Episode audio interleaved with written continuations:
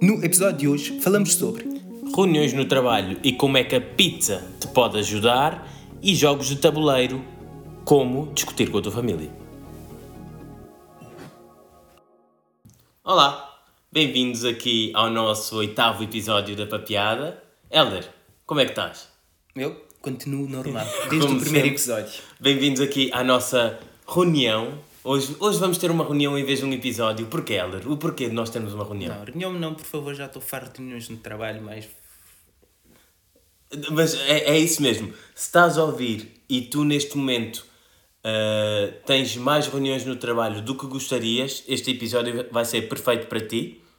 Se não tens muitas reuniões, calma, se não tens muitas reuniões, por favor, partilha qual é o segredo. O qual é o segredo? E há quem diga que é porque tu ainda não és, não estás muito desenvolvido na tua carreira. Porque há, há uma correlação positiva com o ascender na carreira e aumentar o número de reuniões, não achas, Helder? Ah, sim, eu acho que quando mais senior as pessoas se tornam, mais reuniões têm que ir. O que, é, o que é algo interessante, porque quando mais reuniões, falando por mim, quando mais reuniões eu tenho que ir, mais detesto ir a reuniões. Mas eu lembro-me quando comecei a minha carreira, eu adorava reuniões. Eu acho que. Eu lembro-me, ah, não a carreira, mas eu quando era puto e ouvia ou tios ou os meus pais a dizer que tinham uma reunião, eu achava que era uma coisa de gente importante, estás a ver? Exatamente, porque o nome, reunião, reunião. E hoje eu, eu, fico eu tenho sentimentos muito misturados, estou aqui a tentar não, não usar um estrangeirismo, mixed feelings, sobre reuniões, porque eh, quanto mais tenho, mais acho que poderiam ser evitadas com um e-mail. Já há ferramentas em que tu não precisas de fazer uma reunião porque eh, estás a gastar o tempo de outra pessoa e há muita gente que nem sabe desenhar uma reunião. Eu acho que, por exemplo, uma coisa que eu reparei agora com a pandemia, que trabalhamos todos Pois, agora a pandemia veio acentuar isso. Agora, antes reuniões que eram uma vez por semana, agora é todos os dias, porque a equipa está separada, tem de se fazer status update e não sei o quê. Ah, isso é um tipo de reuniões que eu odeio, que é o status update, que é vamos falar sobre o que nós fizemos ou o que vamos fazer. E depois, no dia a seguir, vamos falar sobre o que nós não fizemos e o que nós não vamos fazer. que acontece muitas vezes. Pois, reuniões. Mas também aqui uma dica que aprendi isto durante a pandemia. Já falámos aqui que nós a- adoramos calendários, né? nós não vivemos sem os nossos calendários. E é um- uma coisa é, tu marcas uma reunião, imagina, eu gosto de trabalhar com blocos de trabalho em que eu estou concentrado. E aqui fizemos o nosso trabalho. E o porquê de eu odiar reuniões? Fui ver que nós demoramos cerca de 23 minutos e 15 segundos a voltar a estar concentrados depois de uma interrupção algo que não tem nada a ver com o que nós estamos a fazer. Imagina, no meu caso, eu gosto de trabalhar duas, três horas em blocos de trabalho para que ninguém me interrompa.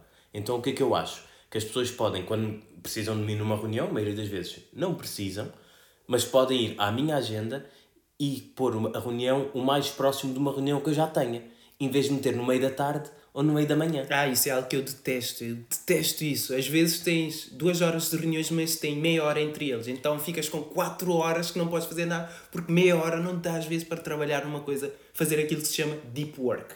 Deep Work, um conceito que descobri esta semana que é time boxing, que eu acho que também é muito interessante. Time boxing é o mesmo time blocking. Uh, sim, não sei. Eu, time boxing, o que eu entendi é tu fechas durante aquele tempo a tua agenda, tu trabalhas uma coisa e de, imagina, dessas duas horas de time boxing, tu vais. uh, o resultado do trabalho dessas duas horas é o com o que tu vais avançar. Não vais voltar a trabalhar nisso. Imagina, Ah, tu tens ok. um problema. Ok, fechas logo. ok? Sim, e não depois- é trabalhar, ok, trabalho duas horas, depois mais duas horas, depois Sim, mais não, duas horas. fechas logo o Ok. pro- o- a questão, porque senão depois É já quase um sprint. Sim, mas não vamos aqui entrar em grandes detalhes. Pois nós percebemos as metodologias de trabalho. Sim, sim, eh, sim, eu agora estou a estudar para ter o meu certificado como Scrum Master. Se estás à procura de um Scrum Master, Não, não, não, isso não é comigo. lugar para publicidade. Publicidade vai meter em outro sítio. Ah, mas também há reuniões boas, não podemos aqui só reclamar de reuniões, mas de acordo com o Slack, eh, Eu acho que a, un- a re- reunião boa. Há reuniões boas, mas geralmente uma coisa que eu reparei. Quando eu era novo no mundo do trabalho, todas as reuniões eram boas, pá. era aquele, aquele- o sinal de importância. Exatamente. Pois. Porque sempre te chamavam para uma reunião. Epá, entrei aqui nessa empresa há uma semana, comecei a trabalhar já me chamam para reuniões. Eu posso dizer que eh, eu não sou sénior, já trabalho há cerca de 5 anos, mas não sou sénior, mas tenho pessoas mais séniores do que eu, inclusive pessoas que eu reportava, para não estar aqui a dizer a palavra completa, que ainda têm esse sentimento, mesmo pessoas com 10, 15 anos de, de experiência de trabalho, que acham que ir à reunião é, é mais importante do que efetivamente tu, faz, tu teres um, um output da reunião ou teres uma clara ação ao que fazer depois da reunião, estás a ver? E isso, pronto, é um, é um dos meus ódios de estimação, que é, são muitas reuniões, mas há reuniões boas, nem todas são más. Por exemplo, reunião de onboarding, quer dizer, uma reunião que quando tu começas numa nova empresa, para te apresentar a empresa, apresentarem-te os colegas, apresentarem-te a cultura, e eu já tive reuniões de onboarding que basicamente era, uh, sem querer dizer aqui que não fizeram bem o seu trabalho, mas era os recursos humanos a dizerem-me, tu tens que ler isto tudo. o que eu... A grande questão é, leste? Claro que não. Imagina. então a culpa é tua, não é Não, imagina, tu vais ter uma reunião comigo durante uma hora a dizer tudo o que eu tenho que ler, tu passas por cima daquilo porque eu entendo que tu fazes sempre aquilo, não tens interesse nenhum, já não tens motivação, e depois dizes no fim: Olha, eu basicamente não quero fazer o meu trabalho, por isso tu depois vais no teu horário de trabalho fazer o que eu devia ter feito nesta hora que eu bloqueei no teu calendário. Já agora, bem-vindo à empresa. Mas eu acho que faz sentido termos essas reuniões, quando são bem feitas. Também já tive bons onboardings. Ok. Uh, reuniões de brainstorming, aqui tenho outra vez mixed feelings. Eu gosto de reuniões de brainstorm quando nós temos um bom moderador e sabemos qual é o problema ou que solução nós estamos à procura. Quando é aquele brainstorm que é vamos todos falar sobre onde é que vamos ter um uh, o próximo jantar de Natal, aí chateia-me. Até porque ali entra sempre aquela coisa, ah, eu posso na data X, eu não posso na data X, eu quero data Y, e nunca sai nada em concreto. Sim, o, o brainstorm, epá, eu acho que é porreiro, mas é aquele tipo de coisas. É tipo sexo, é bom, mas há muita gente que não sabe fazer. Quando é bem feito, é muito bom. Pois, lá está. É um, é um pouco a- essa ideia. Uh, nós estamos aqui, isto é um artigo do Slack, para quem não sabe, o Slack é uma ferramenta de comunicação. Que foi inventado para acabar com e-mails, que é um derivado das reuniões. Sim. Ou que leva a próximas reuniões. Sim. E o Slack, para quem não sabe, também é, esta semana foi comprado pelo Salesforce, aqui é só uma, de, uma das pontos que nós fazemos é com a tecnologia. Pois é, é só para dizer que nós somos informados, né? Sim. E acho que foi o maior de sempre. Depois do IBM comprou o Red Hat e a Microsoft o LinkedIn, acho que este ainda ultrapassou. Mas pronto, voltando aqui às Acho que foi reuniões. 40, 24 bilhões, né? 27 ponto alguma coisa. yeah. Uh, mas aqui, uh, estamos a ler aqui o artigo do Slack. Uh, o Slack, uh, do Slack, o artigo também diz reuniões de kick-off que são boas dependendo do projeto. Há projetos em que tu, uh, imagina tu teres 10 pessoas numa reunião. O que é que tu achas sobre... Se, se nós fizermos as contas, uma pessoa recebe X por hora e tu fazes uma reunião durante uma hora e metes lá 10 pessoas, quanto é que essa reunião custa à empresa? Essa reunião ah, ah, custa X vezes número de pessoas, vezes média de número de pessoas, porque nem todas as pessoas na reunião vão ganhar o mesmo. Yeah. É uma reunião cara. Uma reunião cara. O que me leva aqui a uma, uma regra que eu descobri este ano, muito interessante, do teu amigo Jeff Bezos. Ah, o Bezos. Ah, Sim. pois. Eu estava lá quando ele criou essa regra. O Jeff Bezos é o CEO da Amazon. Já, quem Também uma conhecido- piada já o conhece, que já Não, falamos mas de Bezos aqui muitas estamos vezes. cada vez com mais ouvintes, se calhar podem ter chegado ao oitavo episódio. Quem começou no oitavo tem que ir para trás. Podes ir para os retroativos, não há problema nenhum. Mas o Jeff Bezos, o homem mais rico do mundo também, eh, ele cunhou esta regra que é a regra de duas pizzas. Conhece a regra, Helder? Conheço, Consegues conheço. explicar? A regra de duas pizzas que ele, que ele impôs na, na, na Amazon é que numa reunião tem que estar pessoas suficientes para se conseguir alimentar com duas pizzas. No máximo, não são suficientes. Exatamente. Se for mais, é porque há gente a mais na reunião. Então pensa, tu eh, se comes muito e comes uma pizza sozinho, imagina, e pizza aqui o tamanho, é pá, fica a teu critério. É também familiar. Ok, então pronto, vá, a ser uma familiar. Imagina, uma familiar consegues comer com mais uma pessoa, se calhar duas no máximo, se não tiverem muita fome. Três pessoas.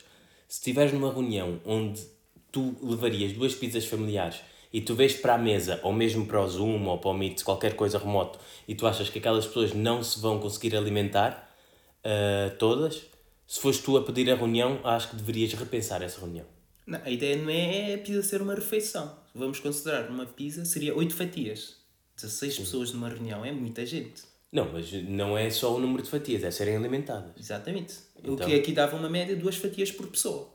Oito pessoas numa reunião acho que é imenso, lá mesmo. Também. No máximo três fatias. Mas pronto, acho que já explicámos bem a regra. Exatamente. já dá para entender uh, o porquê aqui da, desta regra. E até já descobri o que é que eu vou almoçar hoje. ah, estamos em confinamento, temos de ser rápidos, porque estamos a gravar isto de manhã, que é para ver se conseguimos ir uh, uh, almoçar ainda, porque os restaurantes em Lisboa, neste momento, fecham às 3. O que quer dizer que eu não estou a beber cerveja enquanto estamos a gravar. Também é uma novidade hoje na papiada. Uh, mais reuniões interessantes são de feedback. Elder, como é que tu explicas feedback em português? É uma questão aqui que eu já vi muita gente a reclamar. Feedback. Não sei, de, não sei como explicar feedback em português. É, tipo, dar feedback é dar feedback, acho Exato. eu. Acho que feedback é, é como ok. Já é uma palavra universal. Ok? Feedback. De, tipo, de, dar-te uma avaliação, dar-te Não, uma... feedback não quer dizer uma avaliação. É, é quase que dar uma resposta. Sim, é isso. É entre uma avaliação e uma resposta, eu quero dizer que é um feedback. Daí... Mas pronto, reuniões de feedback eu acho que são extremamente importantes. Uh, lá está, na linha do brainstorm e do sexo, quando é bem feito, o feedback é maravilhoso. Quando o feedback é aquela coisa de mandar vir com alguém. Não é feedback, é mandar vir. Daí eu achar que feedback é bom, mas ainda é um mundo por descobrir. Em quase todos os sítios onde eu já andei, basicamente. E depois temos também algumas reuniões que não deveriam existir. E eu, eu sei que tu tens um especial apreço por reuniões de atualização de estado, status update. Não gosto dessa reunião porque eu acredito que o projeto, a equipa, se estiver bem organizado, as coisas estiverem bem planeadas, não é preciso. Até porque hoje em dia praticamente as empresas todas têm alguma ferramenta de gestão de projeto, tarefas, como que, queiramos chamar. Tem bem menos do que aquilo que tu pensas. No, no ambiente onde nós nos movemos, startups, Mas também essas empresas ágil. que fazem status update, as outras não fazem. Essas fazem, não. fazem. Então não, tu agora tens metodologias tipo Uh, aí, aí, é que está. Que... Essas metodologias são usadas por essas mesmas empresas que tu estás a falar. Mas sem reuniões diárias. Mas numa reunião diária daquilo do status update, o que é que eu fiz, o que é que eu não fiz, o que é que eu nunca vou fazer. Pois, lá está. Eu acho que já há ferramentas suficientes para teres uh, tudo que a empresa está a trabalhar para teres a visualização e vês, ok, isso é o que está feito, isso é o que não está feito. Não é preciso cada pessoa chegar lá, ah, eu fiz isso, eu fiz aquilo. Então o problema normalmente está entre o computador e a cadeira. Se há uma ferramenta e a pessoa, a pessoa, pois, entre o, o computador e a cadeira não sabe usar, se calhar é o problema da pessoa. Pois. Pois. E eu, este aqui, o, o próximo tipo de reuniões que eu aqui tenho um ódio especial que é sem agenda. Dá para entender quando uma reunião não tem agenda nos primeiros 5 minutos da reunião. 5, 5 já é muito.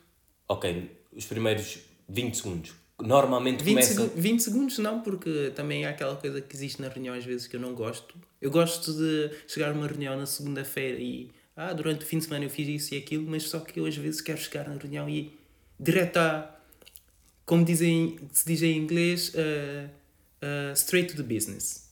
Uh, diretamente ao ponto. Exatamente. Depois façamos a reunião, terminamos rápido, depois podemos saber uh, quem visitou o quê no fim de semana. Porque às vezes tens uma reunião de meia hora e 15 minutos é, pa é passado só com as pessoas a dizer o que é que fizeram durante o fim de semana, o que pois, é que vão fazer. Isso, é isso, é do tipo, aquele típico, ah, vamos esperar por mais alguém. Ah. Não, não vamos esperar por ninguém. Se tu tens uma agenda e tu marcaste uma reunião de 15, 20, 30 ou 50 minutos, o que seja, a agenda tem que respeitar o tempo que tu bloqueaste no calendário das pessoas, certo? Sim. E se tu estás à espera de alguém, essa pessoa depois é que tem que correr atrás. Isso é a minha opinião. Eu, eu como participo em dois tipos de reuniões, há aquelas que eu sou a pessoa que... Como é que eu digo? Eu sou... Marca a reunião? Que marca a reunião, precisa da reunião. Nesses é 3 minutos, a regra. Vamos esperar 3 minutos. 3 minutos, mesmo que é uma reunião de 5 pessoas, só estou eu, eu e mais uma pessoa, começamos. Se nós dois resolvemos o que temos para resolver em 5 minutos e as pessoas ainda não chegaram, é o que fica. Pois, é isso e é reuniões sem nenhum ponto, uh, tipo, um ponto a seguir à reunião em inglês. Lá está, nós temos a mania que falamos em inglês. Uh, call to action, que é depois da reunião saber exatamente o que se vai fazer. Chamada de ação. Estás a traduzir a brasileiro, isso é tipo mesmo literal. Mas isso chateia-me imenso, que é aquelas... Eu quando tenho uma reunião para além de estar sempre a ver o. Eu, se eu marquei por 15 minutos, eu vou estar a dizer: olha, faltam-nos 2 minutos, podes terminar a tua ideia. Ou isto não entra nesta reunião, podemos falar sobre outra reunião qualquer. Uma coisa qualquer. Mas no fim, eu guardo pelo menos um minuto a, diz, a fazer a recapitulação de tudo o que falámos e o que é que vamos fazer a seguir. Porque senão, essa reunião, como muita gente diz, podia ter sido substituída por um e-mail. Por um Slack. Ou por um Slack também. Estamos aqui a fazer publicidade. Mas uh, neste caso, Slack. eu deixo aqui a fórmula que eu uso para as minhas reuniões, que é os três P's. A reunião tem que ter os três P's. Principalmente se for reuniões para falar de projetos ou updates de coisas. É Progress, plan, uh, Problems and Plans. Quais, qual foi o progresso, quais são os problemas ainda por resolver e qual é o plano a seguir? Uh, acho que faz todo o sentido e acho que deverias escrever sobre isso. Não, não. Há muita coisa escrita sobre isso. Isso nem foi inventado por mim. É só ir no Google e pesquisar. Então tens que referir a fonte, Problem... senão é plágio. Não, isso é. Existem muitos lados, portanto já nem há uma fonte sobre isso. Nem sei onde é que houve o spark que isso originou. Mas aqui há algumas experiências que já tive com reuniões, quando estávamos a, a pesquisar sobre isto, eu me lembrei que eu tinha reuniões, pronto, estava numa startup, que as reuniões deveriam acontecer, já não me disseram todas as semanas ou todos os meses, mas depois passaram a não existir, mas era é aquele, aquele tipo de reunião que deixou de existir, mas era sempre adiada. Estás a ah, ver? Essas reuniões. Sim. E é como aquele tipo que nunca vem visitar, mas sabes que está ali quase. Sim, isso era maravilhoso porque as pessoas ficavam na expectativa. Eu muitas vezes, porque eu tinha entrado lá há pouco tempo, muitas vezes preparava a reunião, mas acho que para aí demorei muito tempo a aprender. Para aí, a partir da quinta, sexta vez, eu, é pá, a reunião não vai acontecer que se foda. E pronto, nunca mais aconteceu. Também tive reuniões onde uh, trabalhávamos muito próximo com um dos vá, uns dos responsáveis da empresa, tipo o CEO, ele não, é, não se chamava CEO, mas pronto. Não, e ele obviamente não se chamava CEO, imaginas alguém Não, ele era CEO. Managing Director, tipo, ele era o, o gajo. Que... Não, não, ele se chamava CEO. ele geria aquela cena e eu lembro-me, eu tinha um gestor de projeto sénior, o, o dono da empresa, por assim dizer, e eu.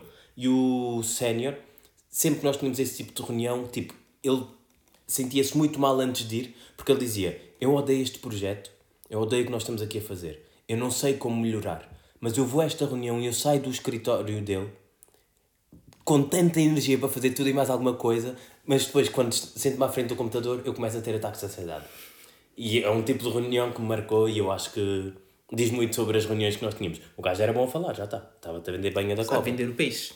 E depois, finalmente, uh, reuniões onde eu já estive que, por estar numa equipa que ninguém sabia bem o que é que nós estávamos lá a fazer, íamos a tudo o que era reuniões e nós entrámos na reunião e depois pediam-nos a opinião. Imagina, Helder, deu agora de perguntar uh, que lingerie é que tu deverias usar amanhã. Eu acho que não usas lingeries, então não faz sentido nenhum eu trazer para uma reunião sobre lingeries que tu vais ter que usar alguma coisa. Coisas assim deste género. E também já tive reuniões onde era eu a pessoa responsável pela reunião e as reuniões eram um, um filme de terror, basicamente. Okay. Porque eu não sabia gerir reuniões, as pessoas também não gostavam de estar lá, e depois acho que entras nesta bola de neve que é só ver quem é que não tem razão, e, e essas reuniões são de todo produtivas. Portanto, reuniões, aquela coisa que as pessoas novas na carreira adoram porque sentem-se importante e as pessoas que já trabalham muito tempo sentem que é perda de tempo porque não estão a trabalhar. E eu acho que nunca vi, mas deveria haver posições já que é manager de reuniões. Manager de reuniões. São pessoas que só vão a reuniões. Há pessoas que ficam felizes porque imagina, se tu tiveres 8 dias, 8 horas do teu dia em reuniões, como é que tu consegues trabalhar? Pois, para mim reunião não é trabalho e agora, quanto mais progrido na carreira, mais gosto de trabalhar. Ou seja, mais gosto de estar sentado a fazer aquilo que é suposto eu fazer. Se calhar isso tem a ver com quando uma pessoa é nova na carreira, fazes, um, fazes o que te é dito para fazer. E uhum. agora tem tens um bocado autonomia. autonomia de escolher e ver, ok, o que é que traz mais impacto para a empresa, é isso que eu vou focar. Então, quando tu vês, ok, tenho 8 horas, há aqui um mundo de possibilidade de coisas que eu podia estar a trabalhar, mas não, tenho que perder duas dessas horas a ir a reuniões. Pois, por isso fica aqui o apelo a quem uh, é gera um, as reuniões, a quem gera reuniões e quem tem quem é o tomador de decisão nas suas empresas, contratem pessoas para ir a reuniões e contratem pessoas para trabalhar. Eu acho que é um, aqui uma boa melhor, ideia. Melhor até seria otimizarem as empresas para ter o mínimo possível de reuniões. Assim poupava o dinheiro na pessoa extra. otimização é sempre muito bom, mas normalmente nos modelos de otimização uh, há sempre uma variável que não é bem tomada em consideração, que é o fator humano. E tu podes montar o que tu quiseres, depois metes lá uma pessoa, é pá, não. Então o segredo do negócio é despedir as pessoas e contratar máquinas. Que é o que se tem feito. Não... Ok. Ah, podíamos ir por aí, mas. Volta e meia paramos na inteligência artificial. Sim, podíamos ir por aí, mas não entra aqui no scope desta reunião, não entra aqui na ideia desta reunião. Umas, um tipo de reuniões que eh, temos feito, e essas sim eu desfruto imenso, eu gosto muito, eh, são jogos de tabuleiro. Aqui, Ah. Passar aqui um, um pouco para o próximo tema. Jogos de tabuleiro, porquê estarmos a, fa- a falar de jogos de tabuleiro? É reuniões, é pessoas, um conjunto de pessoas à volta de um objetivo Não, e a outra, discutir. E outra coisa, vem aí o Natal, eu gosto muito de jogos de tabuleiro, podem oferecer, e eu fiz anos há relativamente pouco tempo, ainda estou a receber prendas. E passámos o dia a jogar jogos de tabuleiro, lá está. Eu fiz quantos anos? 10? 30 anos a jogar jogos de tabuleiro. Ou quase 30, pois. No meu, Também- tempo, no meu tempo dizia-se, devias ter vergonha, com essa idade devias estar a trabalhar e não a jogar. de trabalhar ou de fazer filhos e coisas assim do género. Então nós fomos ver aqui sobre algumas curiosidades e alguns dados sobre os nossos jogos preferidos de tabuleiro. Uh, toda a gente, de certeza, toda a gente que ouve este podcast, até porque as pessoas têm mais ou menos a nossa idade, já jogou Monopoly na vida. Sim. Sim. Uh, a última vez que nós tentámos jogar Monopoly, lembras-te do que é que aconteceu? Não. Tens que meter, tens que dizer tudo, a informação toda. Uma versão do Monopoly que é a versão para roubar, Para os batuteiros. para os Sim. batoteiros. Em que eu não fiz batota, Já viste? Eu não disse nada, mas... eu não fiz batota, eu joguei de acordo com a regra do jogo e tu já estavas a dizer que eu fiz batota. Bom, quem já jogou Monopoly... E o jogo não durou nem 10 minutos. Não, quem já jogou Monopoly sabe que aquilo demora imenso tempo. Nós éramos 5 pessoas, acho, nesse dia. 5 ou Não, 6. 6, 6. 6 pessoas. E nós não conseguimos fechar a primeira volta. Nem foi 10 minutos. Foi não conseguimos fechar a primeira volta porque o Monopoly é um jogo pródigo em destruir relações. Nós temos aqui um estudo à frente uh, da internet. Tipo, esta, esta fonte internet. parece um pouco manhosa. Isto é a fonte de, de board games. Chama-se Thrillist.com, podem ver se quiserem, depois nós metemos na descrição.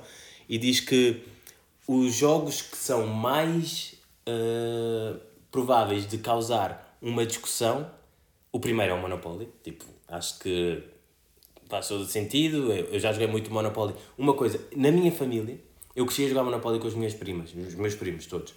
Nós já não jogamos a Monopoly.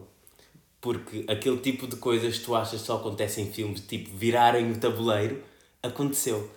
E eu lembro-me quando isso aconteceu, isso foi há para aí 7, 8 anos, nós nunca mais jogámos Monopoly entre primos. Pois, é eu com os meus primos, por acaso, agora que se aproximou o Natal, há para aí 6 anos, a minha prima recebeu, ah, com os primos com quem passo o Natal, recebeu o Monopoly, então desde ali ficou tradição. No dia de Natal jogarmos isso. É tipo, pequeno almoço, jogar Monopoly até à noite. E, às há, e há discussão ou nem por isso? Há discussão, mas eu geralmente ganho. Não sei porquê. Quantos anos é que eles têm?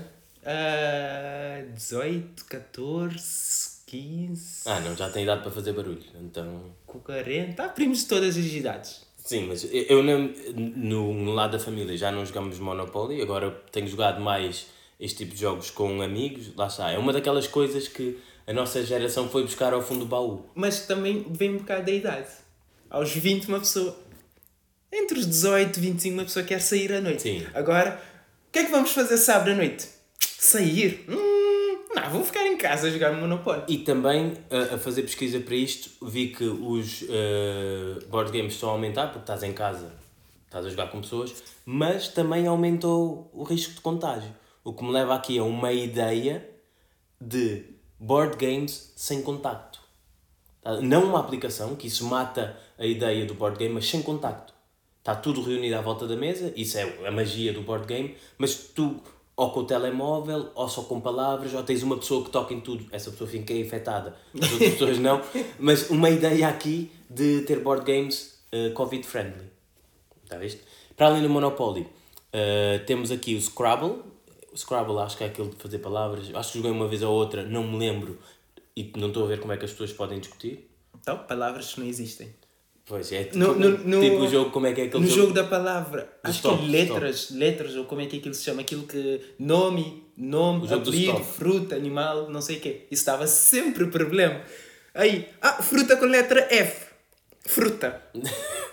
Mas isso, há um episódio muito interessante no liceu, acho que nós estávamos na mesma turma, nós tínhamos um colega não vou dizer o nome, até porque já não me lembro, mas eh, perguntaram um nome com D e ele disse James. James. E pronto, aí conta muito sobre o tipo de pessoas com que nós Epa, Porquê conseguimos que jogar. falaste disso no liceu? Eu Lembro-me no liceu, jogávamos isso durante a aula. Tínhamos um professor, Em Cabo Verde acho que é nomes, nomes, não é?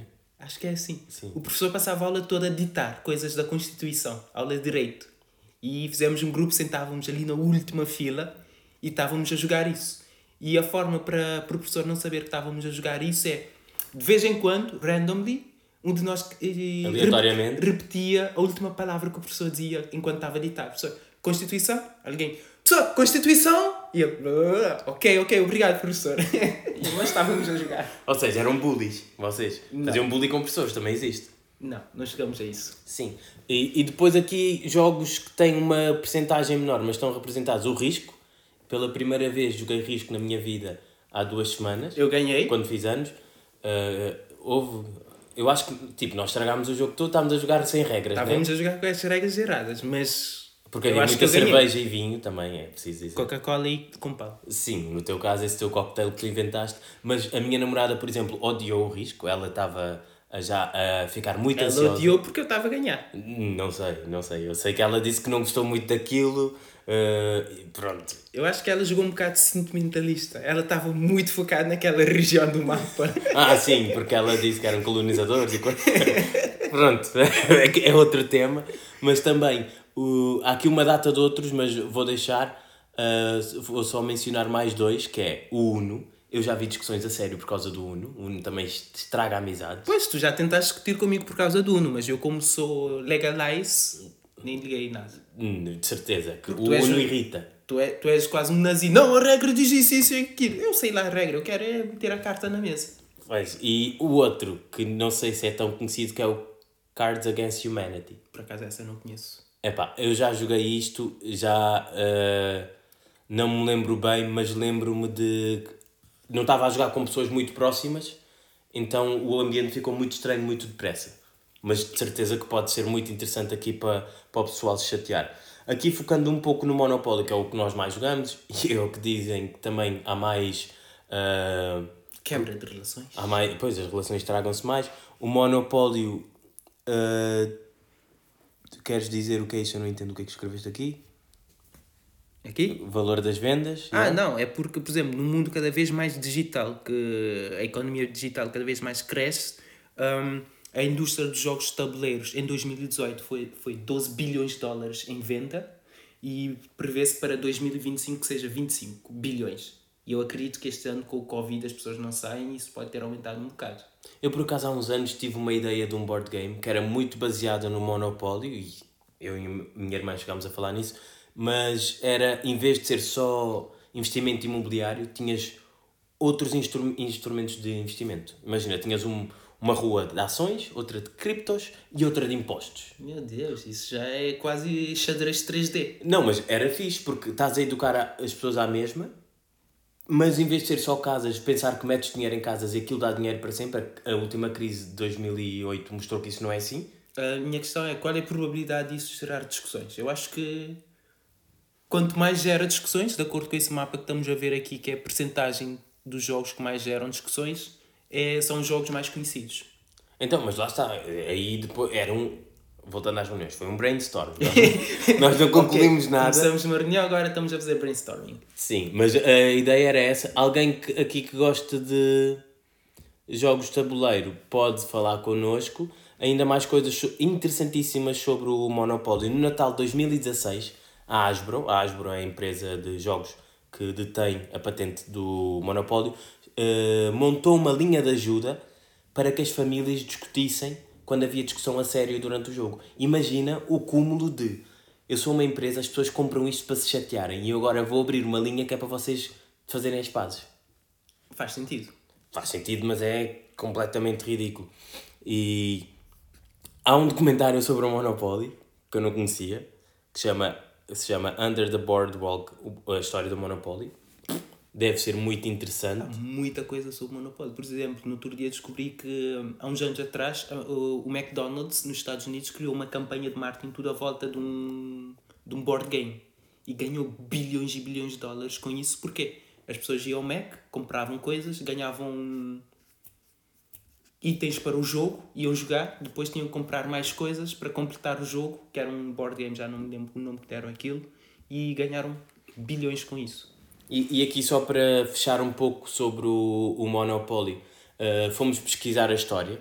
O Monopoly diz que foi criado por um homem que se chama Charles Darrow e criou este jogo e depois vendeu para os Parker Brothers, que era a empresa de brinquedos de altura, que depois foi comprada pela Hasbro na década de 90, em 1935 e até uh, durante as, próximas, as décadas de 1935 para aí, durante 4 ou 5 décadas, o Monopoly mostrava a história de como é que o homem criou este jogo, que eu não vou estar aqui a ler a história, não faz sentido nenhum, mas também há teorias que dizem que o Monopólio foi criado por uma mulher. Lá está. Eu, eu já, já vi isso, que foi uma mulher que criou. Eu também vi no Wikipedia, mas também vi noutras fontes. Que em 1904, uma senhora chamada Lizzie Maggie, ela criou e patenteou um jogo que se chamava o Jogo do Senhorio, basicamente. e era muito parecido ao Monopólio. Mas este gajo, depois mais à frente, teve uma ideia parecida e pronto, vendeu a ideia e se calhar o pessoal na altura não respeitava muitas patentes. A verdade é que é Lizzie Maggie, pode ser dito que é a mãe do Monopólio. Obrigado por nos pôr a discutir tanto uns com os outros. Ficamos todos muito agradecidos. E também no trabalho aqui de jornalismo de investigação intenso que fizemos, se forem ao YouTube e pesquisarem por Monopoly Fight, vão ver coisas muito engraçadas. Normalmente famílias à volta da mesa e depois alguém passa-se e começa aos gritos. Pronto, vou fechar aqui sobre o Monopoly. Para hoje, domingo à tarde, Sim. depois de ouvir o papiado. A papiada. Para ti é, para mim é o. Uh, e jogos aqui que podem ser interessantes, se calhar não dão tanta merda, não, não há pessoal aqui que fica muito chateado. Uh, xadrez. Helder, o que é que tens aqui a dizer sobre isto? Isto é um jogo teu. Que eu, uh, eu sei as regras, mas nunca, não sei a estratégia. Então vou-te ensinar a jogar xadrez. Xadrez, lá está um jogo muito, muito tático, muito interessante. Também já vi brigas por causa de xadrez. Pois. Há, tudo que envolve pessoas, eventualmente vai haver brigas, por isso. Batalha Naval, não sei se já jogaste. Nunca joguei. Batalha Naval é muito fixe, eu joguei muito Batalha Naval quando era puto e dá sempre merda porque tu fazes batota, é um jogo muito fácil de fazer batota, então consegues, uh, imagina, tu tens que adivinhar do outro lado o que é que eles têm e vais mandando não, tiros ao bar. Jogo, eu é que ah, okay. Mas a ideia é essa e dá sempre para fazer batota, é muito fixe. Uh, o quem é quem, não sei se já jogaste, que é aquele que vais tentando adivinhar as pessoas de acordo com as características. Ah, ok, já sei. E depois no fim, em princípio tens dois ou três, tens que adivinhar e muitas vezes não é nenhum dos outros. De, o não, não, que devias adivinhar não jogo. é porque a pessoa andou a aldrabar. eu conheço esse jogo como sendo o jogo do double date. Porquê? Os casais. Tu foste a dates com isso? Não, não. Os casais fazem equipas e ficam os dois a tentar adivinhar. Pois, se calhar por isso é que estás solteiro, porque eu nunca joguei isso em double dates. Não, se calhar também nunca tiveste namorados por tanto tempo com outros amigos com namoradas por tanto tempo como eu. também pode ser, mas acho que falar sobre namoradas e board games. Olha, há board games muito fixes para jogar em casais. Board games, dados, composições de sexo. Ah, tudo. Pois, por acaso não conheço nenhum. Acho que comprar isso prenda de Natal para alguém. Até, até tens o drinking game que eu me lembrei agora. Aquilo era muito popular na faculdade. O pessoal queria beber, metia aquilo, a tirar o dado, anda três casas, três casas. Ah, tem que beber dois copos. Ah, eu acho que joguei isso em Vila Real. Jogaste? Pois, também podíamos fazer, falar aqui sobre drinking games. Drinking games. Há muitos jogos de drinking games com cartas. Eu ganhei todos os que eu já joguei. Sim, claro. A pessoa que mais bebe com pal e Coca-Cola e quase fica diabético. Mas aqui sobre jogos de tabuleiro Acho que fica aqui a ideia. Mais uma vez, uh, vem aí o Natal. Estão à vontade para nos oferecerem.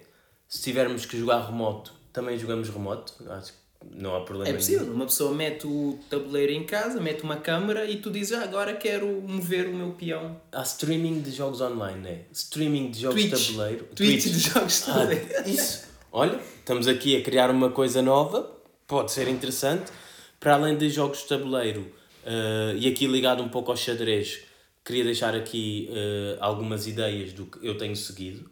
Uh, Queen's Gambit, acho que é uma série que está aí na moda, tem-se falado muito sobre isso, não sei se já viste. Não, ainda não vi. Eu já vi e acabei, epá, como se diz em espanhol, sin más, não, não é nada de outro mundo, é fixe, É um bocado paradona, tem uma história interessante. Para quem quer saber mais sobre xadrez, não vai ser ali, porque eles não explicam grandes regras. Aquilo é quase tipo uma novela. Uh, comecei a ver o The Spy, que é uma série sobre um espião israelita, que é muito interessante. Mas o que é mais interessante desta série, foi por isso que eu comecei a ver, o, o protagonista, o ator principal, é o Borat, o Sacha Baron Cohen. Ah, mas não é na personagem do Borat. Não, Ah, exatamente. E eu nunca vi aquele gajo a fazer nada a sério. Não, já, já fez, já fez. Eu não vi porque. Ah, o relógio mágico do Hugo. Acho que é o único que eu me lembro até. Não, mas eh, o, o porquê disto ser interessante, porque eu comecei a ver esta série um ou dois dias depois de ver o Borat 2. Por acaso Aquilo não é- gostei muito do 2. Aquilo é horrível. O, o, o 1 já não me lembro, mas acho que gostei. Este 2 é só estúpido, é parvo, mas pronto, fica aqui Queen Gambit e o The Spy. E neste momento estou a ler o meu primeiro romance do ano, escrito por. Agora no fim do ano é que vais ler o primeiro. Não, porque queria acabar Se bem o, que eu o ano não li nenhum. Pois, era isso, porque eu vi que só estava a ler livros não técnicos, mas para aprender alguma coisa, ah, livros não ficção, basicamente. E agora estou a ler um do Vargas Llosa. Vargas Llosa foi o Prémio Nobel da Literatura, ele é peruano, Prémio Nobel da Literatura em 2010. E o livro chama-se Cinco Esquinas e é sobre a ditadura no Peru e muito eles retratam muito o jornalismo a parte boa e a parte má do jornalismo.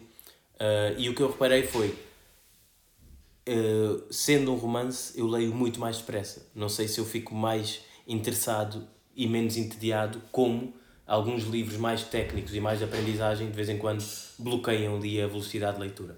Não, eu acho que porque ali conta mais a história, não é? Tu não estás a ler para aprender, então flui, porque às vezes tens que repetir a leitura para efetivamente aprender alguma coisa. Enquanto que no romance estás sempre. E é português o livro? É Em todo em espanhol. Ah, ok.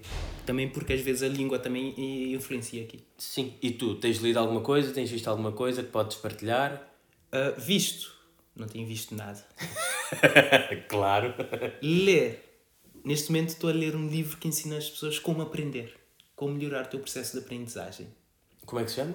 Ah, Não sabes. Tu nunca sabes os nomes dos livros? É uma coisa Não, boa. esse- eu sei sempre o nome dos livros. Esse aqui é, é, é um que não é conhecido. Acho até que é um livro autopublicado por um psicólogo ou algo do género.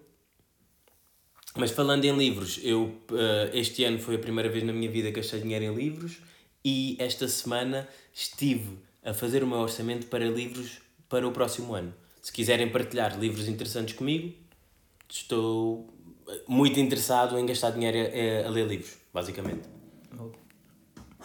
Pois, os meus livros agora é quase tudo digital, e-book. Pois, estes millennials são assim. E terminamos mais um episódio da Papeada, o oitavo. Eh, não pensava, pensávamos que íamos chegar tão longe. O oitavo é quase o infinito. É o infinito de pé. E vamos agora, temos mais um, eh, antes do Natal, vai ser a edição especial de Natal, vai ser remoto. Eu acho que nesse episódio até seria interessante os nossos ouvintes enviarem-nos presentes e nós fazermos reviews dos presentes que recebemos. Fica aqui o, o apelo, fica também o apelo a, a partilharem, lembre- a ouvirem a papeada. Sim, lembrem-se de partilharem em relação aos presentes para nós, principalmente para mim. Lembrem-se que saiu o novo PlayStation 5. E pronto, fica aqui o pedido. O Helder, para quem não sabe, o Helder é um pedinchas horrível e chato como a merda. Está sempre a pedir alguma coisa sem necessidade nenhuma. Mas fica aqui o apelo à partilha. Nós temos tido cada vez mais pessoas que falam connosco que não são nossos amigos, o que quer dizer que nós estamos a sair do nosso círculo. E agora já sabemos o nome certo no Instagram, que é papeada.podcast. E podem nos ouvir no Spotify, no anchor.fm uh, Apple Podcast e Google Podcast. Exatamente. Então fica aqui o convite para ouvirem e para partilharem e feedback como sempre. Boa tarde, bom dia ou boa noite. Exatamente. Ou boa madrugada. Sim, nós vamos almoçar. Vamos? Vamos. Vá. Tchau, tchau.